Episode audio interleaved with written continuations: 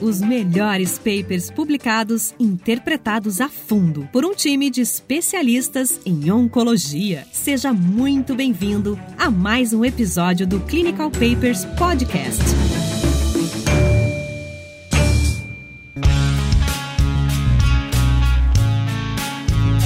Sejam bem-vindos a mais um episódio do Clinical Papers Podcast. Eu sou o Thiago Biak, oncologista clínico, e hoje a ideia é a gente conversar hoje um pouco sobre uma publicação de 2017, é, uma análise do, do estudo MEDIC, que a gente já discutiu em um outro episódio, uma análise exploratória do estudo. Então a gente vai, a gente vai conversar um pouco sobre a parte de metodologia desse estudo, desse estudo mas basicamente foi uma análise é, exploratória avaliando aí o status de mismatch repair, instabilidade microsatélite dentro do estudo médio, que foi aquele estudo fase 3, que comparou aí quimioterapia perioperatório versus apenas a cirurgia em pacientes com câncer gástrico localmente avançado. E esse é um estudo que a gente achou bastante interessante e acho que vai ter bastante discussão em relação à questão de o que ele muda e o que ele não muda na prática diária de todos nós.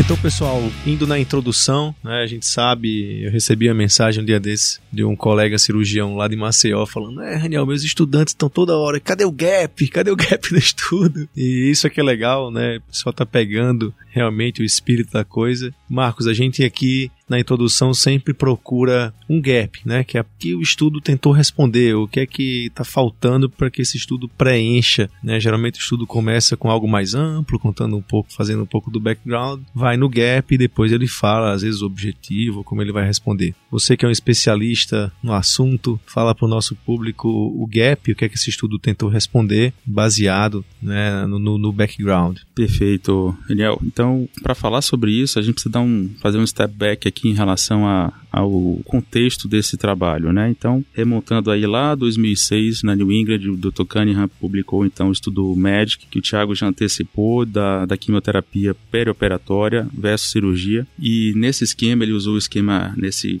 nesse estudo, ele usou o esquema SF, né? Naquela ocasião foi um estudo bastante grande, 500 pacientes, 503 pacientes, de uma forma geral, a recrutados. E o que ele observou, a doutora Elizabeth Smith, uma colega trabalha com ele no Royal Marsden, passagem pelo Memorial Sloan Kettering. E aí, em 2017, ela publicou na JAMA Oncology esse, esse trabalho, uma avaliação muito específica, como é que os pacientes com estabilidade microsatélite performaram. E aí, voltando também, o contexto de, da instabilidade em tumores gastrointestinais foi visto lá atrás em pacientes com câncer de intestino, que tinham instabilidade microsatélite, eles tinham talvez aí uma pior resposta em estádio 2 de câncer de intestino, câncer de colo. Não se sabia como é que os pacientes com câncer gástrico se comportavam, começaram a sair aí algumas, alguns relatos uh, que isso também poderia ter uma aplicação em tumores gástricos com a menor sensibilidade dos, dos pacientes com instabilidade, a fluoracil principalmente, né? E aí a doutora Smith, uh, junto com o Dr. Cunningham, trouxe uma análise pós-hoc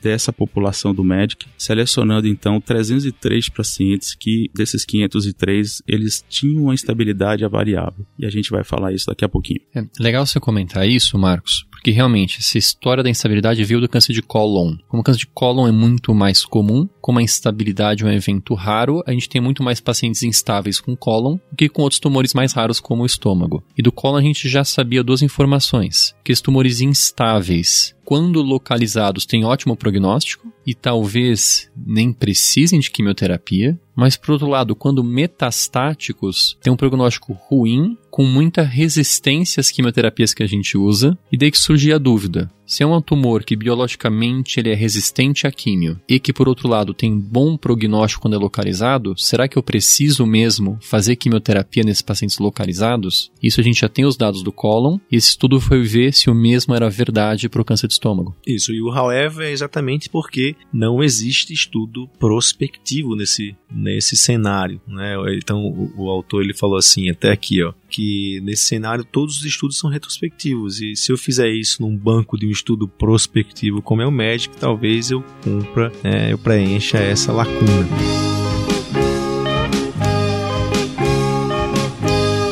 Vou falar dos métodos assim, o métodos eu acho que vale a pena a gente parar um tempinho e explicar o que, como diz o Diogo, que raios é isso, o que é instabilidade microsatélite. A gente precisa falar um pouco sobre isso. Parece que é um contrassenso um cirurgião falar sobre biologia molecular, mas A gente que trabalha com câncer, né, Diogo, tem que saber disso. E você pode nos acompanhar aqui. O Marcos vai falar um pouco sobre isso. O que é instabilidade microsatélite, que ele fala que é esse exame molecular, né, tanto do ponto de vista cromossômico quanto da expressão disso na proteína. E aqui eu já vou falar um pouco sobre isso. A gente sabe que no núcleo existem os cromossomos que vão dar a sinalização, né? Eles vão dar o sinal para que seja lá na frente, né, nos ribossomos, produzida alguma proteína. Então ele faz o RNA mensageiro, o RNA mensageiro vai lá para o citoplasma como RNA transportador. Vocês lembram disso, né? Da, da, época da escola. E lá no ribossomo ele vai produzir uma proteína. Pode ser qualquer proteína. Essa proteína vai voltar para o núcleo, ela vai ficar no citoplasma, ela pode ficar na membrana, pode ser expelida. É assim que funciona. Então, quando a gente faz um estudo de imunohistoquímica, nada mais é do que uma reação em cadeia, que você coloca no final uma cor, né? E o patologista vê uma expressão proteica. Ele vê a proteína. Essa proteína pode estar na membrana, no núcleo, no citoplasma. Nesse caso aqui, no núcleo. O que pode acontecer, e por que as pessoas estudam tanto a instabilidade do ponto de vista genômico e a proteína, é porque você pode ter uma alteração lá no gene, e essa alteração no gene não necessariamente implicar numa alteração na proteína. Por exemplo, você pode ter uma alteração de estabilidade no gene e ele não ter perda de expressão proteica. Pode acontecer que no meio da via isso volte a produzir, ou o inverso. Você pode ter um gene normal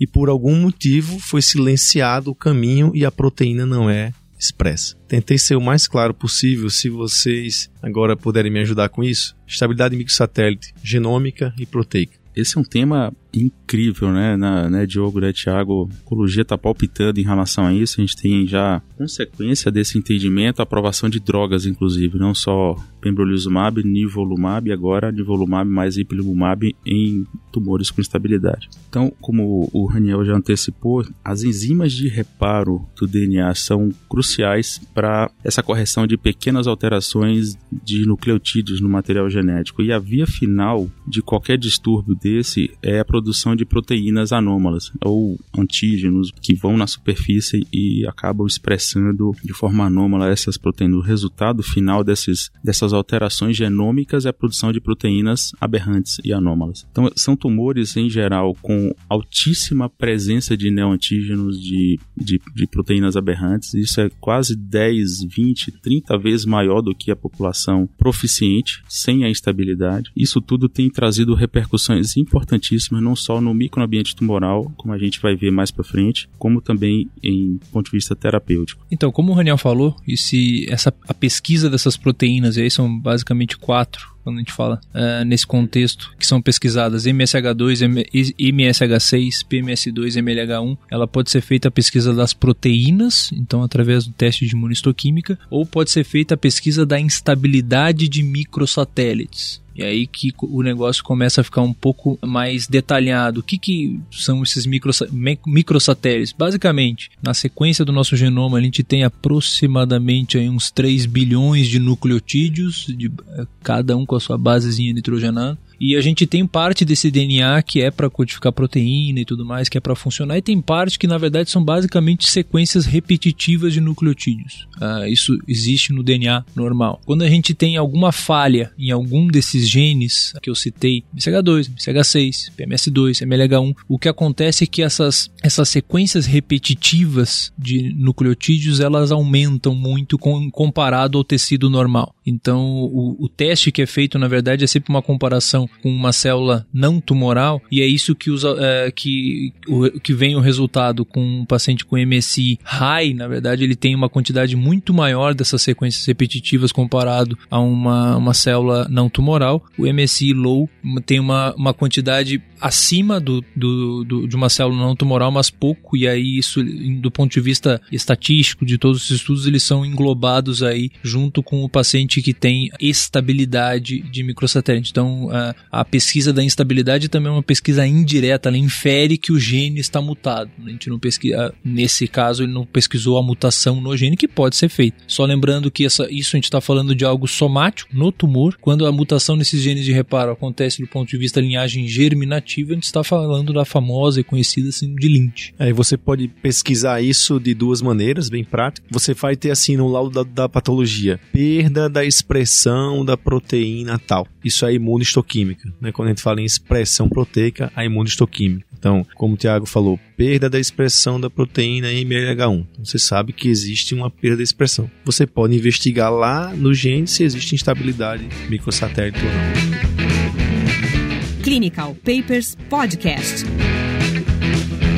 Esse, na verdade, é um, é um estudo retrospectivo em cima do banco de dados do MEDIC, que foi um estudo randomizado prospectivo. Então, eles, de, eles voltaram nas amostras de tumor que tinham é, participado do MEDIC, estava arquivado em parafina. Eles foram, então, fazer os testes moleculares nessas amostras e eles tentaram fazer as duas metodologias. Eles faziam tanto o teste molecular para ver se havia instabilidade dos microsatélites, então, se havia alteração nessas repetições de DNA que o Tiago comentou, e também faziam a imunistoquímica para ver se tinha a perda da proteína que repara o DNA. Então eles faziam os dois métodos e identificavam quais eram os pacientes que eram instáveis, instável quer dizer no teste molecular o que tem mais repetições, ou os que eram deficientes, que não tinham a enzima, e esses dois grupos têm alguma sobreposição, uma sobreposição bem boa, na verdade. E o objetivo do estudo eram vários, não era um só. Estudos retrospectivos você pode ter vários, vários objetivos, porque você não vai ter um cálculo de tamanho de amostra tão restrito quanto no randomizado. O primeiro objetivo é determinar a prevalência dessa alteração, porque a gente sabe que é uma alteração rara em cólon. Será que é rara também em estômago ou será que é mais comum em estômago? O primeiro objetivo era quantos por cento são instáveis. O segundo objetivo era, se a gente olhar para o braço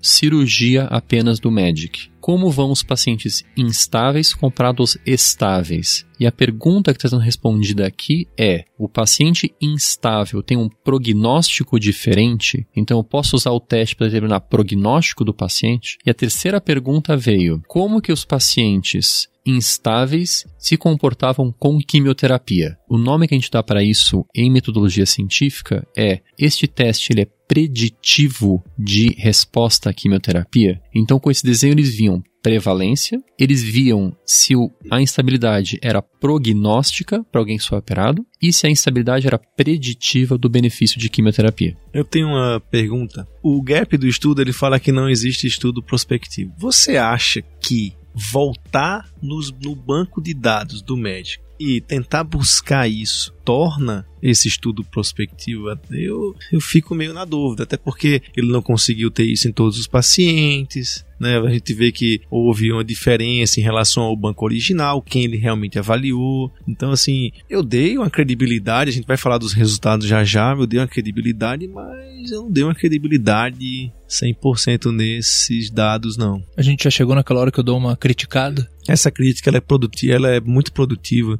Acho que você ouvinte está aqui exatamente para isso, né? Para que você não, para que a gente consiga dizer realmente o que tem nas entrelinhas e lembre disso. O dado não fala sozinho, alguém fala pelo dado. Então existe um pouco de viés também pessoal aqui. Eu tenho uma opinião sobre esse assunto, o Diego tem outro, o Tiago tem outra.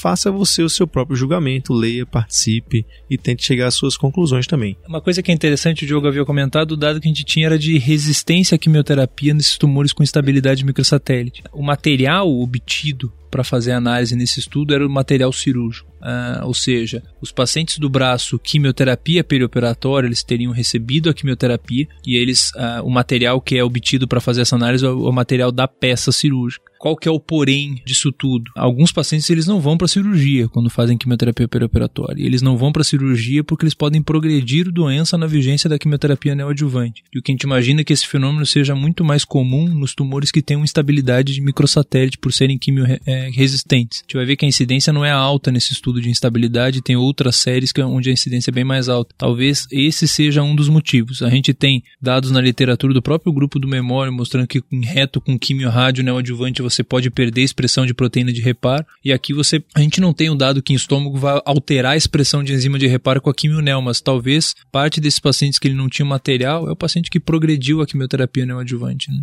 Esse ponto é fundamental, viu, Tiago? Essa observação que você fez, porque de fato uma, uma proporção grande de pacientes deixaram de ir para a cirurgia e lá na frente, assim, a gente vai vendo que a coisa vai, o número de pacientes vai sendo perdido, né? Teve uma perda aí de 34% de pacientes que foram ficando pelo caminho que não fizeram quimioterapia pós-operatória, e ao término, só 104 pacientes, 41%, conseguiram fazer os três ciclos de quimioterapia. Então, você, isso que você falou é absolutamente verdadeiro. E para complementar, o nome que a gente dá para esse problema é o famoso viés de seleção. Será que a gente, ao só selecionar o paciente que efetivamente conseguiu completar tudo e ser operado, eu não estou selecionando pacientes que têm melhor prognóstico? E se um dos objetivos é o ver prognóstico, eu selecionar pacientes que têm bom prognóstico prejudica a minha avaliação. Vamos para os resultados?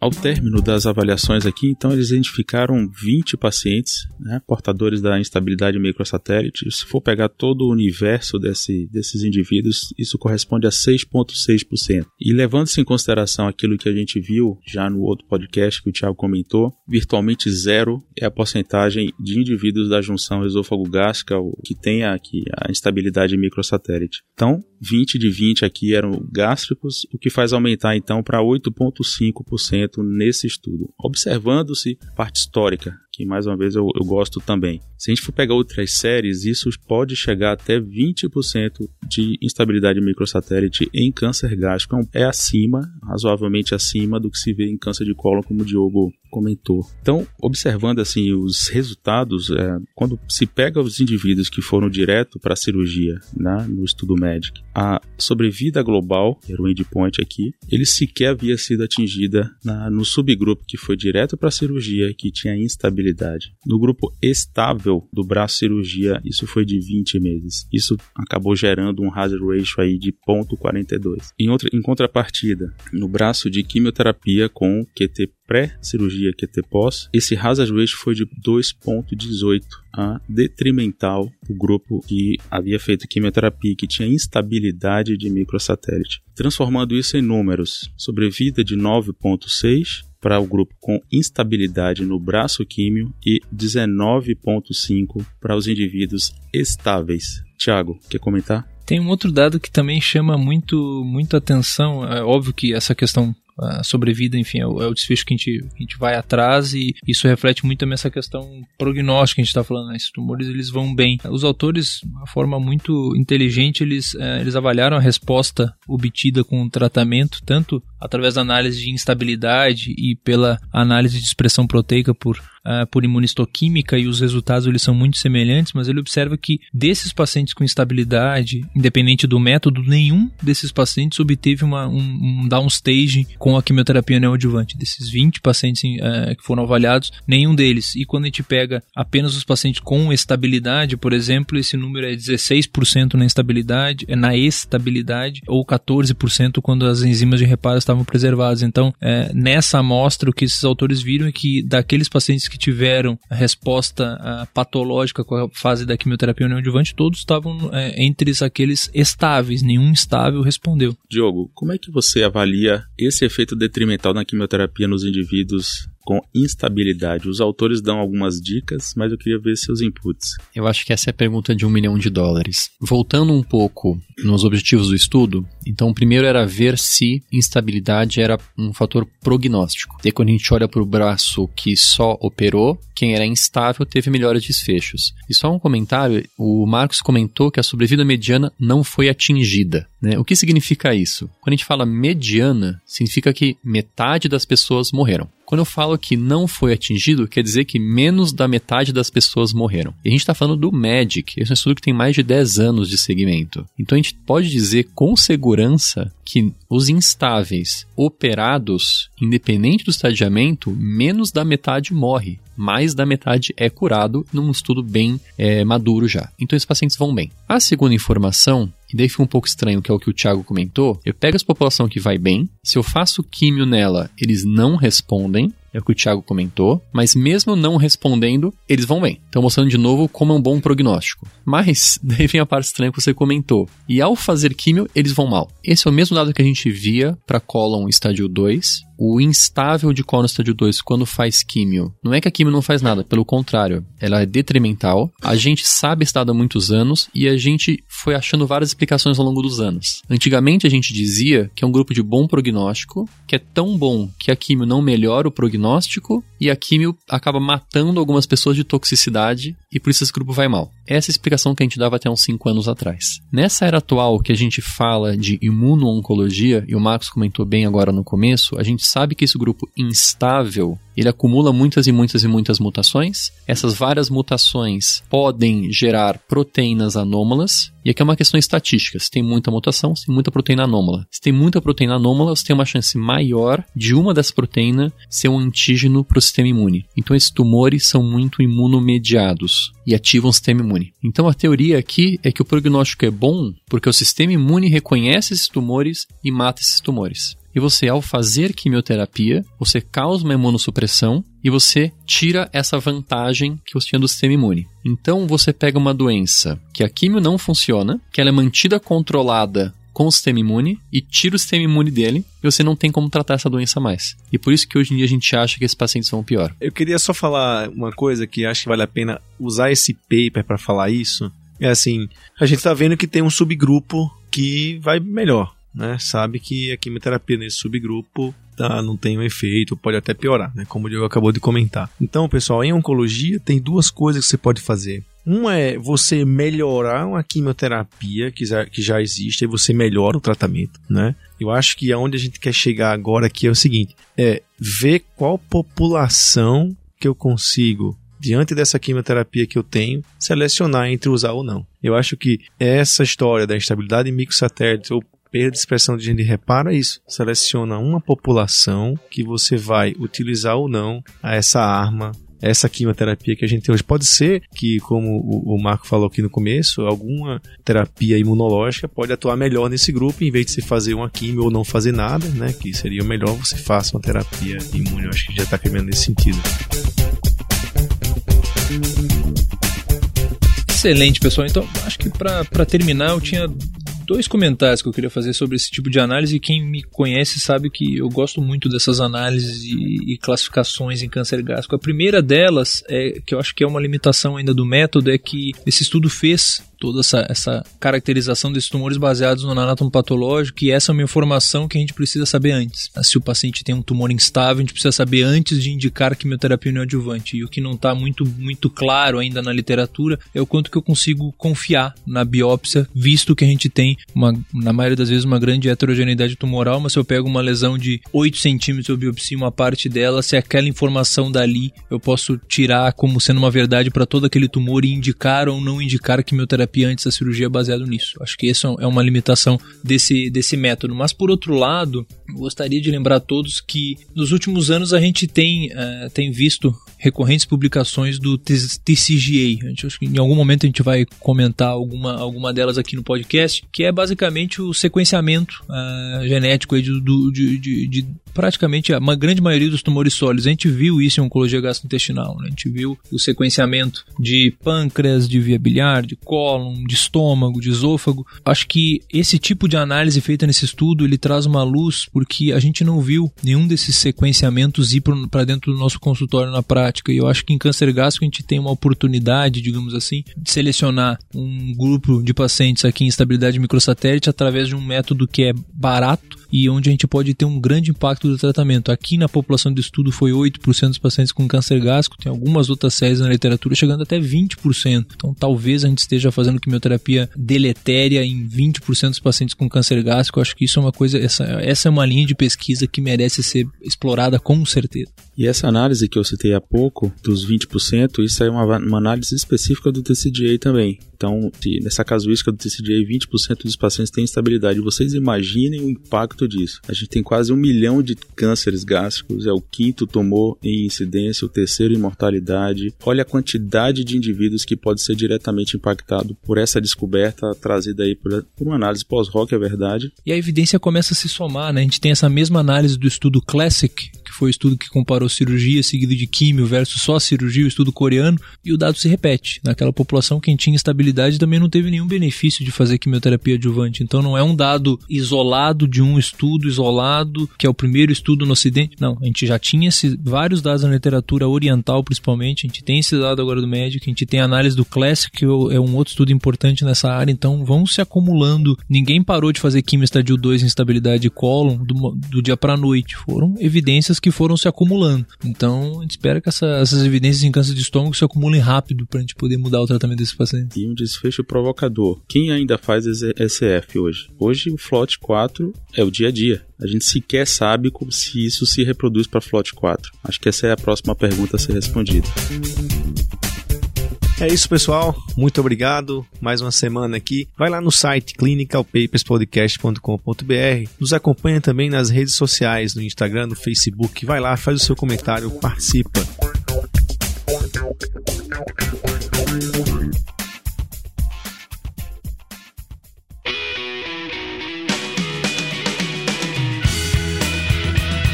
Você ouviu Clinical Papers Podcast. A medicina que você faz hoje pode não ser a de amanhã. Mantenha-se atualizado com o Clinical Papers Podcast.